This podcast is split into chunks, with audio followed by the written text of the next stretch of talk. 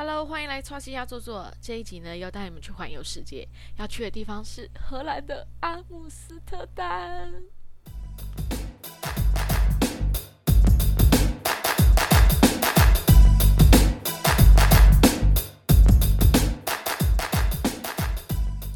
阿姆斯特丹是欧洲，如果你要我常住在欧洲，我直觉要选的第一个城市就是那里了。就是阿姆斯特丹，我真的很喜欢阿姆斯特丹。我其实总共去了两次，时间都不长。呃，第一次是九年前去住了两个晚上，然后第二次呢是上个月，诶，不是，就这个月初，二月初，就在我回台湾之前，然后去巴黎搭飞机之前，我就去了一趟阿姆斯特丹。哇，这个你知道，我不知道你们有没有过那种旅游经验，就是你曾经去过一个地方，然后你就他在你心中就留下一个很好的、很美好的回忆。但是呢，你当你下次要再去的时候，你就会有点紧张。所谓的近乡情怯嘛，就是会有点紧张，怕他有点他的改变是你会不喜欢的。但是我这次去还是更喜欢，而且呢，我跟我男友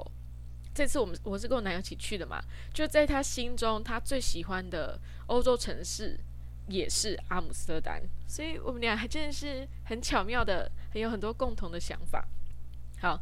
那来讲一下荷兰这个国家。荷兰这个国家呢，感觉很远，但其实离台湾又很近。你们也知道嘛，毕竟呢，台湾曾经被荷兰就是算是统治过将近四十年的时间，是一六二四年到一六六二年这之间。那它主要的据点呢，是从南部开始，然后沿着西边，然后一直往北部。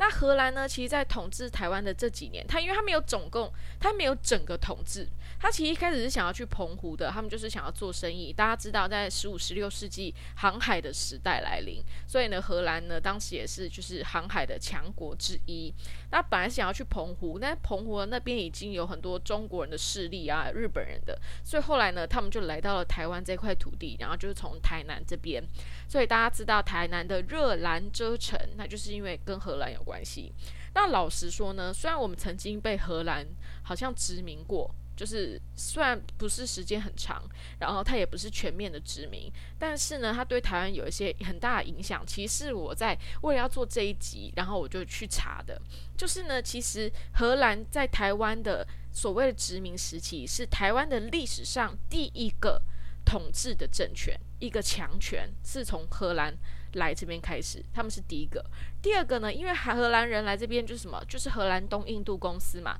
要做生意，要做中国的生意，要做日本的生意，然后以及像是印度啊那些南洋的生意。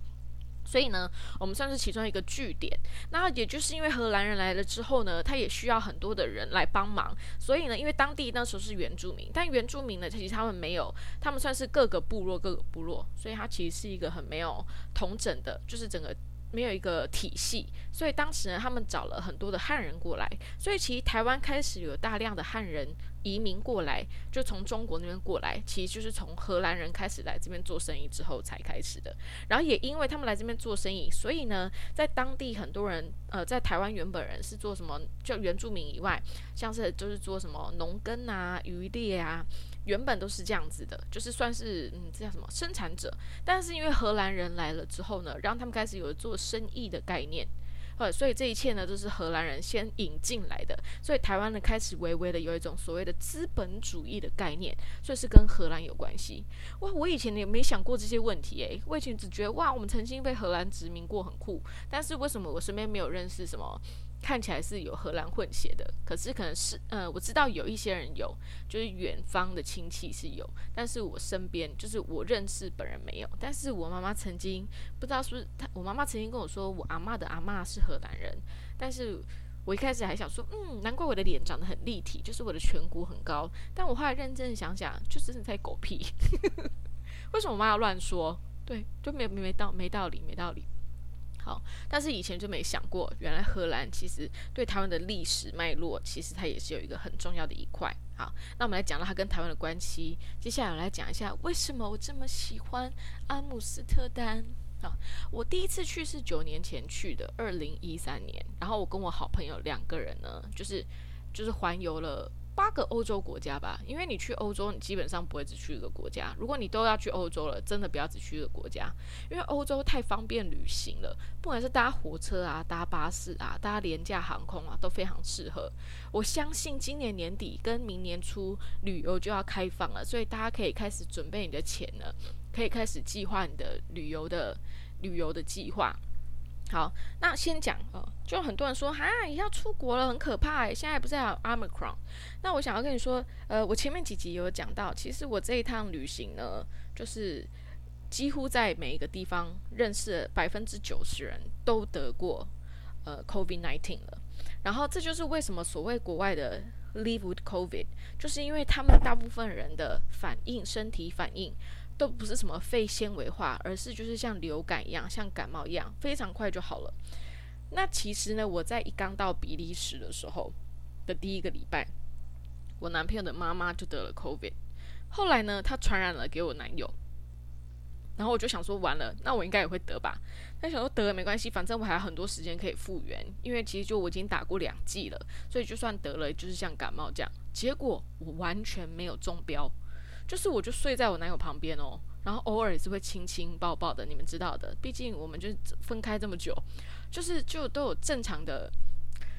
提议的交换哦。但是有他感冒那阵那一阵子，就有稍微诶，就是就是尽量避开那几天，就是他比较有流鼻流鼻水啊，就是比较有症状的时候，就尽量比较没有这样。中间有隔一颗枕头，对，因为怕太太忘情，然后又要抱我，又要亲我什么的。但是我就到后面，我真的是完全什么事都没有，完全没有发生任何事情。然后，所以我现在人已经到了防疫旅馆。我到防疫旅馆就是一路通畅，就是我所有的检疫我完全都是没有得。所以就是我对于以我自己个人的经验来讲，就是我呃该去的地方该戴口罩的，然后可以不戴口罩的，我其实就是跟当地的欧洲人是一样的方式。然后，但是我就是有在美国打两剂莫德纳，所以我也不知道是本身，其实这一切都是看你的免疫系统，因为有的人他也是发生过，我在法国的朋友他们也是一样，就是他们的朋友同事也是有得。然后他们家人却也没得，所以这真的是很看身体状况。但是现在真的已经开始流感化了，所以我觉得台湾的人不用太太太紧张。我觉得台湾人一个太紧张，其实就是因为得的人真的很少，然后新闻只会播那些死掉或者重症的人，所以大家就会觉得很恐惧。但是对国外来讲，他们已经发现他已经是渐渐的流感化这件事，但不是说你得了就完全。已经没事，不是这样，它是渐渐流感化，但是它的比例并没还没到流感化的那样的比例，所以你说会不会还有重症人？那当然是一定有，但是呢，确实已经跟之前相比，就像你可以看这新一波这次过年回来的人得的人比例很高，但是最后重症或者是有因为得了 omicron 而过世的人，我替他们觉得很难过，而过世人就是非常非常非常少，几乎是没有，所以大家先。我觉得心态可以稍微稍微转换一下，然后而且我觉得台湾的政策已经是在国际上非常非常严格的，因为我们毕竟是亚洲国家嘛，这跟文化有关系。但是欧美他们是以人权至上，而且毕竟他们有些大城市都被关了，去年都被关了好几个月。那我那个民生，你知道他们的生活要花多少钱？就是你想一下，台湾封城的时候，如果你的生活已经有被影响到了，你要想的是欧洲他们那样子的。生活条件如果又是完全性的封城，那对他们影响是更大，所以他们现在才这种方式。那我其实我去荷兰这一次呢，呃，我九年前去嘛，那时候就是很正常。阿姆斯特丹每年呢是几百万人会去观光的，因为它是一个运河的城市。它其实原名叫 Amstel Dam，就是 Amstel 水坝，好，水 Dam 就是那个。叫水坝对吗？Dam 就是水库子的意思，所以它是一个非常多运河的城市，也就是为什么。这么漂亮，就是你走在里面，就是旁边都有那个运河，然后运河上会有一些船屋，然后是一些当地人的小船，哦，那个景色太棒，再加上荷兰的独有的建筑特色，所以都是有点红砖色的。重点是荷兰人真的很有品味，他们除了生活品味以外，走在路上，你看那个路人的打扮哦，真的很好看。我觉得以我去过的欧洲国家来讲。我觉得最时髦的一以前觉得是巴黎，现在觉得就是阿姆斯特丹。但是我相信荷兰的其他城市应该路人也很很好看。但是因为我现在只有去过阿姆斯特丹，那个人的气质哈，再加那个搭配的方法，就是不是走一个时髦路线哦，就是是走一个很会古着、那老的物件混合新的，然后会跳色。因为呢，像呃大部分国欧洲国家冬天啦。他们会以黑色，就是黑色造型是最多。然后呢，呃，荷兰是很少看到人家全黑走在路上，就是都会有一些小巧思，然后好有品味，然后大家就很 chill。我觉得还有一个一点，就是因为他们人很高，人一高哦，穿衣服就是好看。这个真的，唉，虽然。我自己有在做选物，就是我在做欧美的选物。我一直想要强调的是，我有在做自己的饰品的牌子。我在强调的是，我觉得每一个人都有自己的美，就是你只要找到适合自己的东西。但是我还是要很肤浅的说一声，人高就是赢。那个大衣哦，穿在他们身上，这就为什么那个韩国人穿大衣这么好看。他们除了有肩膀，然后腿又长哦，穿大衣就是好看啊哦。常常就是我的大衣都已经是到脚踝要盖住我的靴子，那荷兰人穿起来就是到小腿肚哦，然后那个挺拔的样子就很很时髦。你真的是我们那时候在荷兰就是找一个咖啡厅，我说真的喝咖啡的咖啡厅，或是吃苹果派的地方，因为荷兰很有名就是它的苹果派，然后坐在那边就看路人就好开心，不管是老啊少啊。然后小朋友啊，爸爸妈妈也会帮他们打扮，可是那打扮都不是很 over 的那种，也不是很刻意的那种，就是恰到好处，哦，真的很时髦。这是我其中一个很喜欢荷兰的原因，就是我太爱看路人了，我太爱看人家打扮了。另外一个荷兰大家都知道最知名的就是所谓的 coffee shop。哦，一个是叫 cafe，一个叫 coffee shop。cafe 呢，就全世界都有，台湾也有。cafe 呢，就是咖啡厅。但 coffee shop 呢，是你进去你可以抽大麻的。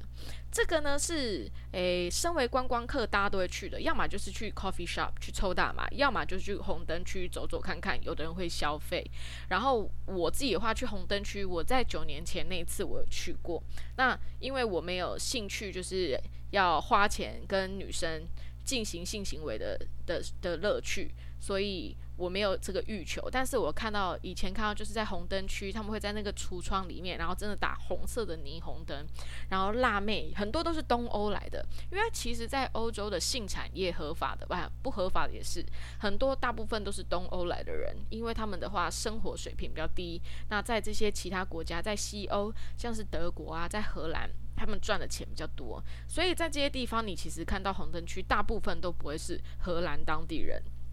的女生这样子的性工作者，然后去可以看到曼妙的身材，然后在橱窗里面这样抖、这样扭。那我记得我九年前去的时候，跟这次去看的感觉完全不一样。我九年前去的时候，很多人都臭脸，就是在里面就臭脸。我不懂，穿的很辣，但会臭脸。可是这次去，大家就笑脸盈盈，然后会很努力的放电。我觉得这就是有没有很多观光客带来的区别。现在可能就是很珍惜有人愿意来消费这件事情。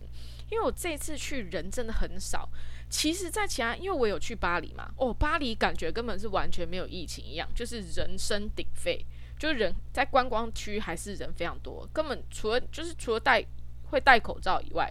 你真的没有，我没有觉得有什么太大的差别哦。还有退税很快啦，因为我这次有去帮我朋友买精品，在巴黎退税飞快，就是哔哔两下，然后完全不用排队。然后，但是居然在买 Chanel 的时候还要排队，然后都是呃欧洲人或是美国人这样子，但所以也是有排到队，就是观光客还是蛮多的。但荷兰平常也是观光客超多，但这次去没有。有一个原因是因为荷兰其实从去年十二月中一直封城到一月底。他们呢，算是附近在整个西欧唯一有封城的一个国家，还是封城的城市，因为我不确定是荷兰是整个国家封城，还是就是特定的大城市，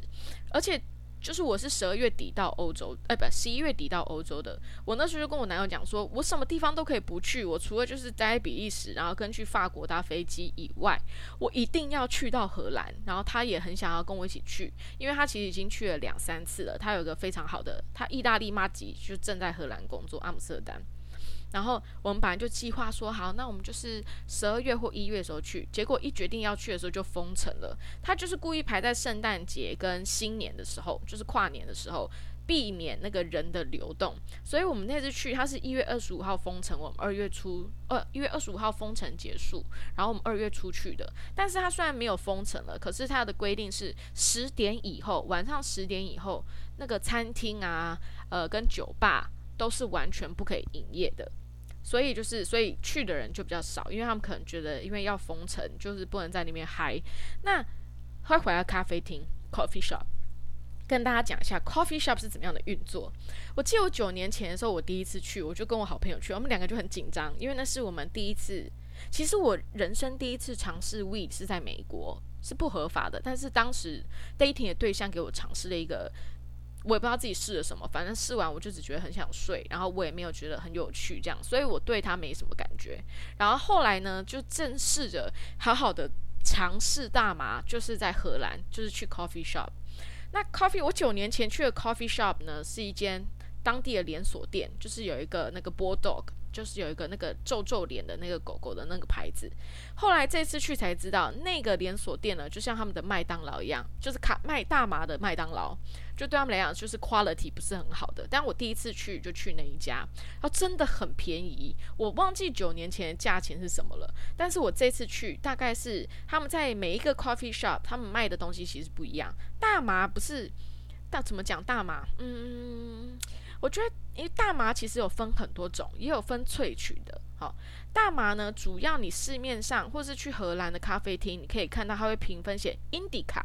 sativa。还有像 Hush 这些东西，那 Indica 呢跟 Sativa 呢，它其实是两个不同品种的大麻，它们植株长得就是不一样的。然后另外一个呢叫 Hybrid，Hybrid 呢就是混合的，混合这两种。因为以比例上来讲，Indica 比较偏，比较偏那种呃偏 Stone 的，然后 Sativa 呢偏 High 的。这两个就是，可是它其实没有一个一定的标准，因为呢，其实你还是要看你的体质。每个人在身体状况不一样的时候，你抽大麻会有不一样的反应。那其实大麻这个东西，现在很多人讲讲广讲大麻，除了医疗的大麻以外，就是我们之前讲的里面 THC 跟 CBD 这两个成分，其实是在医疗大麻来讲是很好的用处。另外的话，就是现在大家讲到大麻，其实就是嗨，就是放松。那其实他们现在会混合，就是有 hyber 这个东西，然后另外一个是 hash，hash 呢跟前面这三种呢，它其实是萃取的方式不一样。hash 的话有点像是弄成粉状之后把它结块，所以你一样可以把它弄成粉混合在呃烟草里面这样一起卷。但大麻的话，你也可以单卷或者是混合烟草，就是看你选择的浓度。对，然后我们第一次去的时候就直接去，因为我们不会卷烟，那时候我不会卷烟，那时候我也还没抽烟，然后我们就是直接买现成的。我记得好像一支烟哦，大概就可能跟我们的食指跟我的啦，大概差，我们应该也不会差那么多吧？你顶多真的手很大人，应该才大我也比我长两五公分吧？反正就这大概几公分啊？嗯嗯，就是一支卷烟的长度嘛，大概是台币。不到两百块钱。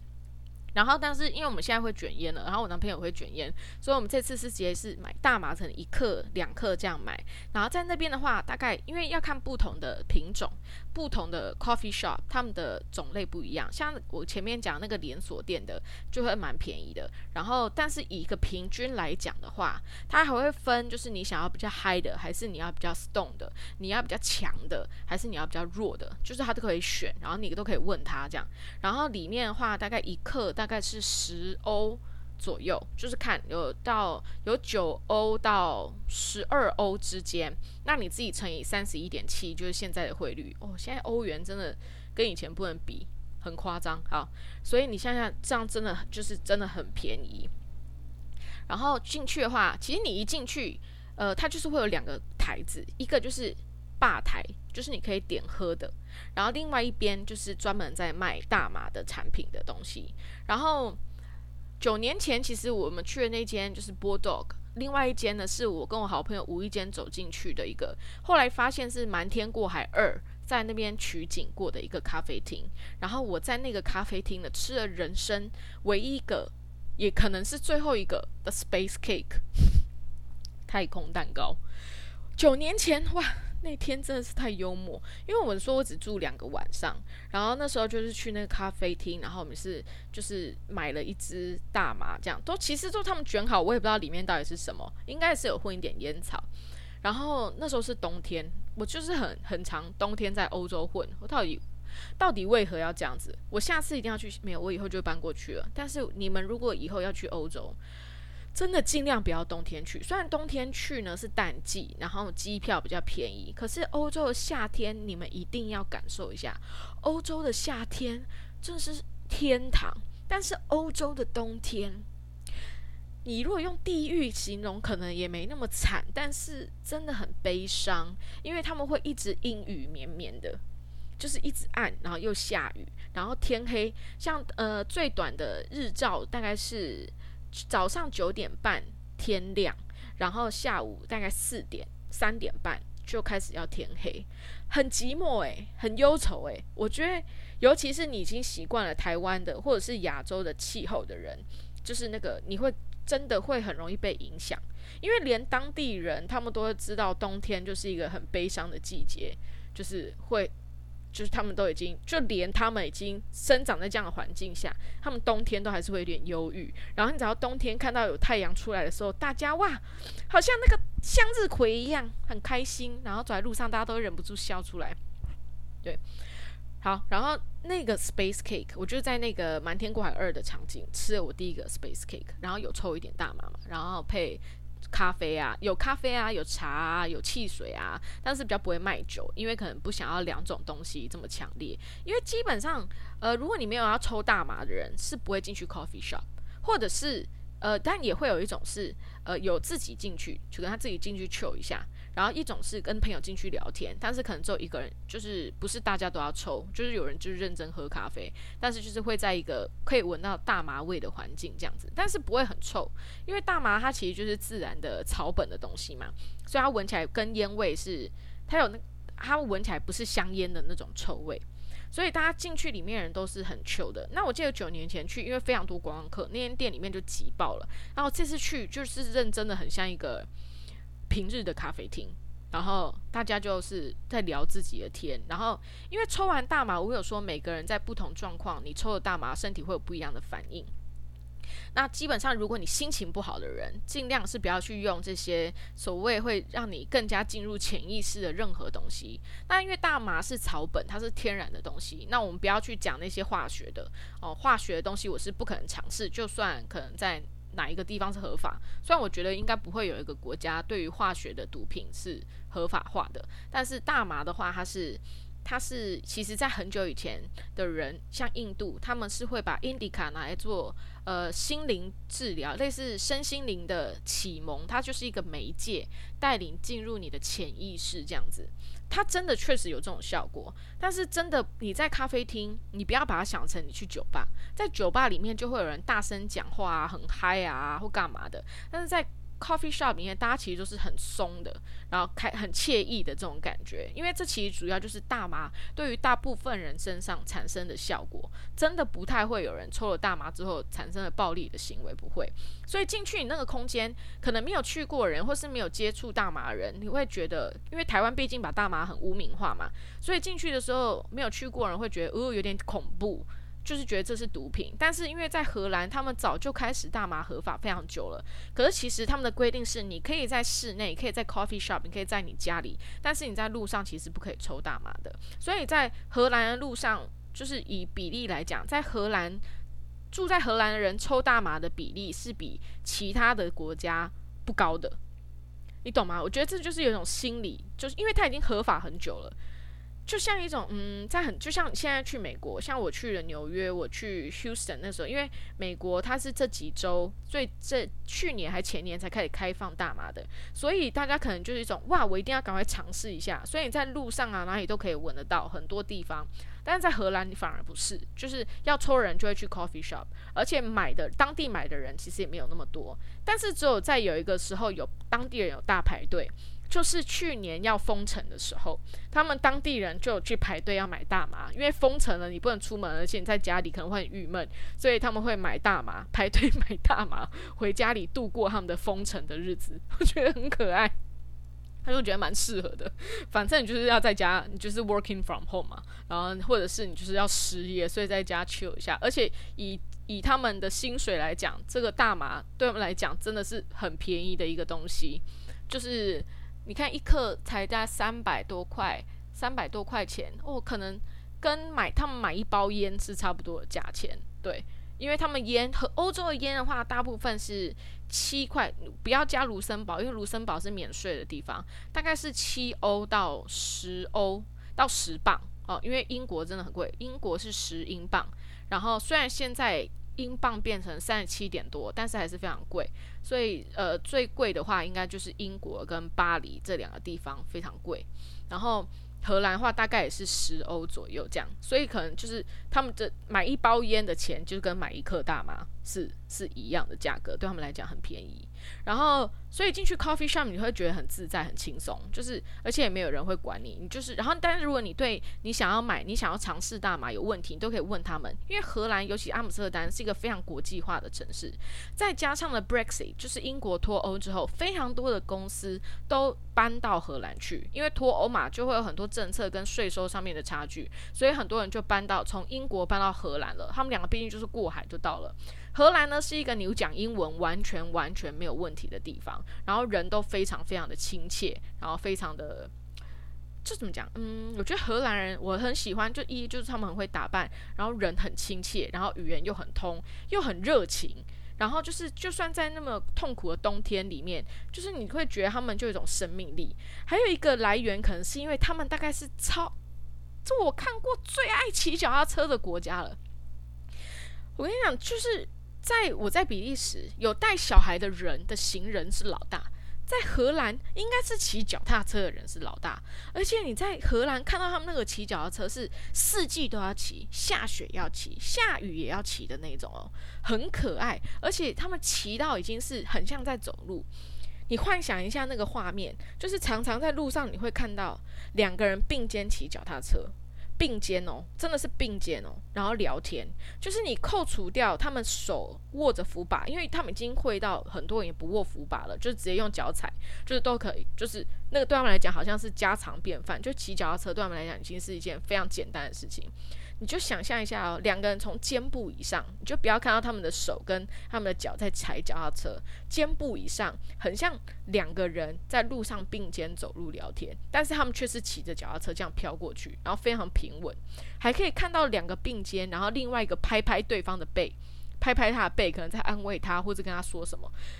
那个画面很幽默。然后他们有各式各样的脚踏车，有那种前座脚踏车，还有前桶脚踏车。前桶的话就是可以载两个人那种，前座是就是在那个脚踏车的手把处，它那个凹槽，它做了一个椅子，所以有人可以坐在那个椅子前面，然后都是没有防护的哦。然后还有那种前桶，有的是半户外。就是一个桶状，一种是有 cover 的，所以冬天啊、下雨啊，就是载人超方便。有各式各样的脚踏车，然后有各种非常会骑脚踏车的人，而且是四季都要骑脚踏车。那个画面真的太可爱了，这就是骑爱骑脚踏车，真的是，而且他们的脚踏车道做的真的非常非常好，因为你就知道这就是他们的文化里面很重要的一个部分。然后阿姆斯特丹这个城市呢，其实也不大，然后有非常非常多的 coffee shop。到处都有，然后呢，就是在呃红灯区呢，其实就在火车站的附近。然后基本上你只要住在城市中间，你大概每呃二十分钟就可以到北中南、东西南北，就一个主要的老城区、运河区，你一定都可以逛完。那这次去呢，就是去，诶，我刚还没讲完我的那个太空蛋糕，为什么是我人生最后一次吃？好。我九年前我们就是去那家 coffee shop，然后我就想说，哇，我看到 space cake，它是巧克力马芬的那一种，因为很多其实像 special brownie 啊，space cake 都是会加巧克力，因为它可能巧克力的味道比较重，可以盖住一种大麻的那个草本的味道，这样比较好吃。这样，然后我那时候我跟我朋友两个人去，然后买了一个就是马芬这样。然后朋友他就是很想吃咸的，他就觉得很冷，然后反正他就是吃了一口，他就不想吃了。然后我想说啊，不要浪费这个，不知道放到隔天还好不好吃，所以我就。他才吃两，最后总共他应该有吃两三口，然后我就吃了剩下的全部。但因为你们知道吗？如果你人生要尝试第一次尝试大麻，千万不要尝试吃的。第一次，请用抽的，而且最好是混烟草啊！我那时候我真的是傻傻的，就是没经验，你知道吗？然后我就吃完，因为他吃的的反应不会有抽的那么快。然后我吃完了，当下都没什么感觉，就想说啊。怎么那么逊啊？大家都说吃的很猛，这样子 space cake 很猛，然后就没什么感觉。后来我就说，嗯，他想说，好吧，那我们现在接下来去吃饭吧。我们晚点要去跑趴，我们就先去吃东西。吃完东西之后，我们回家换衣服，然后我们就可以去跑趴了。就可以跟那么多荷兰的帅哥美女跑趴，就是一定要安排的行程。然后结果我们就去吃，好像就去吃一个麦当劳吧，还是什么？因为那时候很穷嘛。诶，麦当劳也很贵呢。他们那个麦当劳一个套餐大概十欧左右，三百多块台币。好，然后吃完之后，因为我在吃的时候我就觉得好饿，好饿，就是抽完大麻的反应就是会是很饿，然后会口干舌燥这样。但我就觉得好饿，好饿，然后就大吃完，然后大吃完之后我们就坐搭公车回家，然后回去我们的民宿，然后一回去民宿我就觉得头有点开始有点晕，然后我说我觉得我休息一下，那感觉好像上来了，我休息一下，好，我就躺在床上，就一躺十三个小时就没了。真的就躺了十三个小时，可那十三个小时不是一路睡死哦，那十三个小时是你一直在那种回旋里面，然后尝试着张开眼睛，天花板都在回旋，那种回旋的画面呢，就像李安拍的《Woodstock》，乌兹。那个中文是什么？反正他就拍那个 Woodstock 的那个演唱会，就是六零年代那个演唱会，李安的那部电影里面有一幕，就是他们在那个 camper 里面，然后他们好像是用了 LSD，反正用一些迷幻的药，然后整个车里面的东西都在回旋，然后变得很像渲染的颜色，就是那个画面。我真的是看到李安的那一部片之后，我就觉得李安年轻的时候应该玩的也很凶。他一定的好不好？他一定那个时候玩的很凶，不然他不知道，他没有办法那么完整的诠释。当你嗨了的时候，会看到什么样的画面？但是我觉得我我那个真的是有点 too much，所以吃的就真的很强烈。然后我一次吃太多，然后我真的就十三个小时只能躺在床上。然后我的朋友。就是只吃两三口的，他只觉得嗯有一点感觉，但是他没有像我这样，他就眼巴巴的看着我出不了门这样子，因为他一个人他也不敢自己去跑趴嘛，然后他可能语言也不通害羞，然后所以他就是陪着我一起在床上躺这样，我真的一路躺，然后只要睁开眼睛，哦头好晕，好想吐，但我也没吐，但我就觉得好险，反正我学了一课，就是 space cake 千万不要一个人一次吃一个。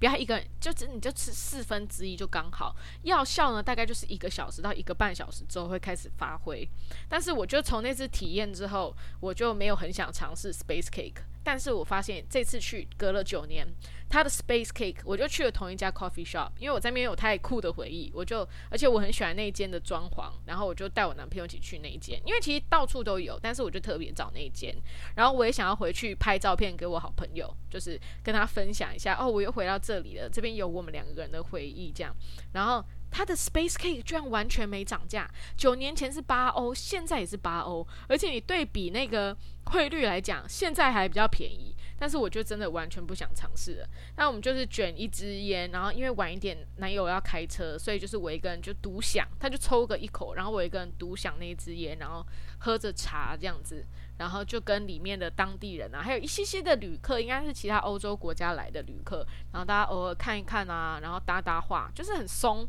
很开心。然后我抽完之后，就是。抽完之后就是要准备回去，因为想要避开那个傍晚会塞车的时候。因为从我们家从和阿姆斯特丹开回我们家大概是三个小时，所以就是从台北开到大概苗栗嘉义这种距离而已，很近。就是因为欧洲它其实真的蛮小的，然后比利时很小，所以过去我们比利时像比利时开到巴黎大概是四个小时，然后比利时呃比利时呃我们家对要巴黎四个小时，然后然后。我们家开到荷兰是呃三快三个小时，然后我们开去卢森堡是两个半小时，就是就是在这样子去换算，就是其实真的都很近。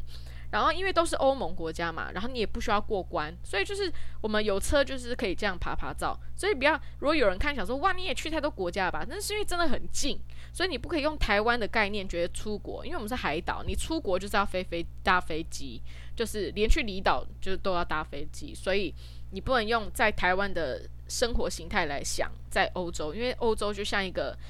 很大的一个国家的土地连在一起，只是里面有分了一些小的区块这样而已。然后反正后来因为他要开车，然后我们就走了这样。然后我走在路上，就是我就我就忍不住就偷笑。你知道抽完，因为我他帮我买的是那种很淡的那种啊，就是不是很淡，就是放松的那一种。然后我走一走，我们就边走在那边，就觉得哦，真的太美了。哦，那两天我们因为我正好订了一个呃住的旅馆，它的床头有一个一扇八角窗，然后对的就是运河的景，因为我们就住在那个老城区里面，太美了。我们就是我们一 check in，然后跟睡前，然后跟隔天，我们就是一直趴在床上，然后看着外面的路人，看着那个小桥运河，然后觉得。太美了，这个城市真的是太美了。反正然后后来回去，然后就一样走在运河，然后要回等着去拿行李，要去要要离开。然后因为抽了那个之后，然后我就很想笑，然后走着走我就说，我就讲我还不是自己笑出来而已哦。然后我就说了，我真的好想笑，嘿嘿嘿嘿这样，哎，很快乐哎，那没来由的啊，就不知道想笑什么，就是。那种想笑就是想笑而已，单纯想笑，没有什么理由的想笑，就是开心。然后男朋友就这样把我紧紧的握住我说，我知道，我懂你，OK，好好享受这样子。然后很感谢他，就是让就是带着我，然后让我自己享受了三十分钟一个人就是默默想笑的那个时光，很开心。对，然后所以嗯，这次就去荷兰，就是行程也没排什么，因为。就是我，如果因为如果我出去地方玩，我基本都不排行程的，除了就是一些我特别想做的事情，呃，比如说就是去荷兰一定去 coffee shop，然后还有去找他的意大利妈吉，他意大利妈吉到荷兰工作七个月了这样，然后他说他非常，因为我们之前是在伦敦认识的嘛，就是那个男的，就是我们之前有跟他一起，我们之前跟他一起住，就跟他一起住这样子，然后。我们真的是对比了在伦敦的生活跟比利时的生活，跟在荷兰的生活，真的回头想想会觉得，为什么大家都要冲伦敦？因为伦敦的配跟你平常需要的支出来讲，真的活在伦敦里，就是有一种好像是只是只要为了活吃一口饭，就是在伦敦生活，除非你的薪资很高，不然你就是想着每天想的是我要怎么在这边生存。然后就对比其他欧洲国家，就是惬意很多。当然，荷兰的话，他们的生活费也比较高一点，但是他们的生活平时，比如说他们可以骑脚踏车，呃，或者是走路就可以去，因为它荷兰比较小嘛，伦敦城市实在太大了，所以对比那个生活品质跟那种压迫感，就真的差很多。然后就看到他整个气色也是好非常多，真的在伦敦有点，现在回想真的觉得伦敦有点太逼人，伦敦的生活真的太逼人，对。对比的这些其他欧洲国家之后，然后所以就是有去找他，他在 Hilton 的酒吧里面工作，就是当主管。然后所以我们就去 Hilton，然后可以免费的享受 Hilton 的酒。但是，一到十点就是到要走人，因为要关，不然的话他们就是犯法。然后就是十点之后呢，什么有开，就是卖大麻的，你可以外带，他一样不可以在里面用了，但你可以外带回家，他们都会开到一点左右。然后这次荷兰呢，我还排了一个行程，就是呃去看那个 Anne Frank Museum，安妮法法兰克嘛，安妮法兰克就安妮日记的这个博物馆。然后因为我比利时的朋友说，平常要去那个博物馆一定要预定门票，因为很难到现场买。但是我想说趁这次机会，然后也没有要排什么行程，而且这个博物馆走路就可以到，所以我就是就上网看一下，诶，票一直就随时可以去买，然后我就现场就直接买到了。然后其实我后来回想说，我对于安妮日记这个东西非常熟，但是我后来认真想，我好像从来没看过安妮日记，就是可能是太多的媒体跟电影都在讲这个，所以就是觉得好像很熟，跟安妮法兰克好像很熟这样子。但我男友他们一定会看，因为他是意大利人嘛，欧洲是大家都一定会，就是学生时期一定都会看这本书，就是安妮日记。那因为我也知道他的背景故事，也知道他最后发生了什么事，那我就对这个博物馆很有兴趣，因为我一直对纳粹的跟纳粹有关的历史，我不知道有种莫名的着迷，就是然后那种着迷很难说，就是会很疑惑说，为什么这个世界会有这么邪恶的人？然后又觉得这真的是阴错阳差，让希特勒成为了希特勒。因为希特勒以前他是想要当艺术家的，他是想要当画家的，然后他想要念的是美术学校，但最后因为他被他没有申请成功，所以后来他就是很低落，后来就开始从政。他就是也看当地的犹太人很不爽，所以他就是就是面对挫折之后，有点把气花在他们身上。当然可能再加上那时候的时代背景，可是如果当初。他去念了美术学校的话，当初如果他再画的好一点的话，他就不会是希特勒嘞，他就不会是我们知道的那个希特勒嘞。很，这一切很很悬，也很恐怖，也很难想象。那为什么我敢说他可以在，他应该要再画好一点就可以进去？因为你们可以上网去查一下希特勒的作品，就是毕竟我不是念艺术出来的，但是你真的可以去看一下。也有可能是我很讨厌他，所以如果我很喜欢他这个人，我看到他的画作，我可能会觉得哎不错哦。但可能因为我很讨厌他，所以我看他的画就觉得妈的，就是就觉得你真的很逊这样。但是就很难想象为什么有人可以做这种事情，就是你怎么可以欺压？你怎么会因为一个人的人种，因为一个人的宗教，因为文化的不同，而你要你可以去虐去这样子伤害他们？我去了这个博物馆之后，这个博物馆是干嘛？其实就是去他们安妮，他们他跟其他七个人，就他们家跟其他另外一家子，还有一个牙医，总共八个人。躲藏起来的那个空间，那个空间其实是一栋建筑的后面的房子，然后有两有三层楼高，然后他们住了八个人这样子，然后可以有去看到他们的房间。那现在的话都是有稍微更改过，可是你可以看到以前的照片，然后他们还有一些留下以前贴在墙上的照片，就是因为安妮她很想要当，她曾经很想要当电影明星，然后她也很喜欢艺术，所以她有达文西的那种手绘版的都贴在墙壁上。然后他就在这个空间写了他的安妮日记。他们住在这里面两年的时间，那是谁来帮助他们？因为这这个总这个主建筑呢，以前其实就是他爸爸公司，所以是他爸爸的下属帮助他们躲藏在里面。到两年的时间，到后来呢，就是两年时间，而且到最后他们是被后来被被找到了嘛。他们有谣传说，这几年我看了一个纪录片，他说疑似是另外一个犹太人出卖了他们。可是这件事情呢，其实因为到最后这八个人最后都被送到集中营，唯一活下来的就是他的爸爸，就是安妮的爸爸。他活下来了，所以他才出了这本书。因为呢，当时就是管这个房子的那一位小姐，就以前是他爸爸员工，找到了安妮的日记手稿，赶快把它收起来，在那些太保把这边全部东西都拿走之前，他赶快把它收起来，藏起来。诶，他这里是冒了很大的生命危险，藏起来。后来等爸爸回来的时候，把这个日记交给他，交给他的爸爸，他觉得这是。安妮很私密的一个东西，然后也很重要，所以他就有留下来，就好险他有留下来。然后后来，所以才后来才有出了安妮日记。因为我相信爸爸是最有资格把安妮的日记出版成一本书的，因为他想要在那个时代让大家知道，在当时他们面对了什么。然后呢，再加上安妮在书里面有说，她其实她虽然也想当电影明星，她很想要出名，因为她从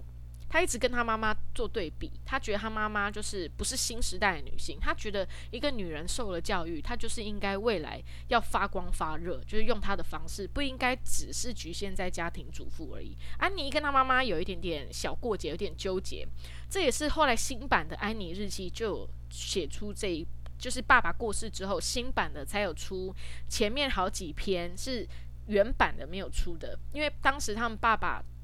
不想要让呃大家知道说他们家里的这些私事，所以一直到过世之后呢，他们的基金会呢才把那其他的几篇加进去。所以在安妮日记里面呢，你除了可以看到他对于他自己的家庭，然后还有躲藏在这里面的事，以及怎么去看自己身为犹太人在这个纳粹进攻到荷兰的时候发生的事情。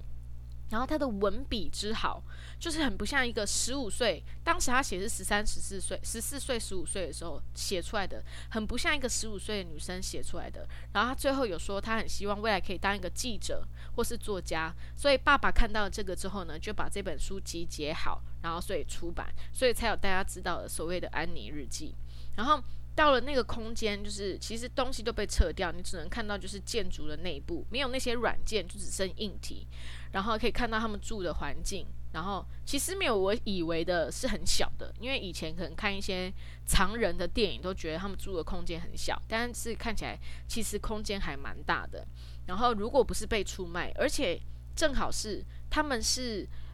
纳粹抓犹太人去集中营的最后一批人。最后一批哦，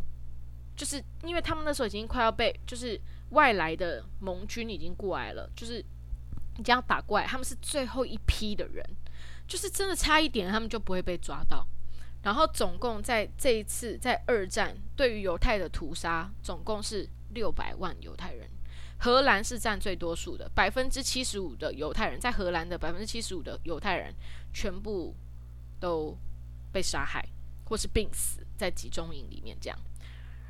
然后就是觉得，就是去了之后，知道这些历史背景，去看这个博物馆就会蛮有意思的，因为你可以看到他当时的，比如说他们犹太人身上都要贴的那个勋章，一个星星的布章，然后还有他们规定几点以后他们就不能出门，而且他们不能搭公车，他们不可能去看电影，还有他们生活的一些小物这样。那除了这些以外，就没有太多的东西可以看，我觉得。呃，有点可惜。我觉得，我就是我本来预测可以看到更多的角度，或者是更多关于可能在集中营里面啊，或者是更多关于父亲后来活着的事情等等的。所以，它其实就是很小巧，可以去看看。如尤其是对纳粹，尤其是对安妮日记非常有兴趣的人，可以去看看。在这边，我就要送大家安妮日记里面的一个名言。安妮写说：“Think of all the beauty still left around you and be happy。想想你身边还剩下的美丽，然后要快乐起来。天哪，这是一个十四岁的女生给我写出来的东西。我十四岁的时候我在干嘛？我十岁应该说妈给我五百块，我想要买洋装，应该类似是这样子。然后只能说乱世出英雄，在会不会都是这样子？就是在很艰辛，就像你要。”身为一个创作人或是一个艺术家，好像都是要经历过很苦痛的日子，才能够激励更多你内在的所有的潜能。好像日子过得太顺遂，诶，我现在不是说就是好什么，就是因为他活在纳粹时代，他才可以这样。你们懂我意思？就是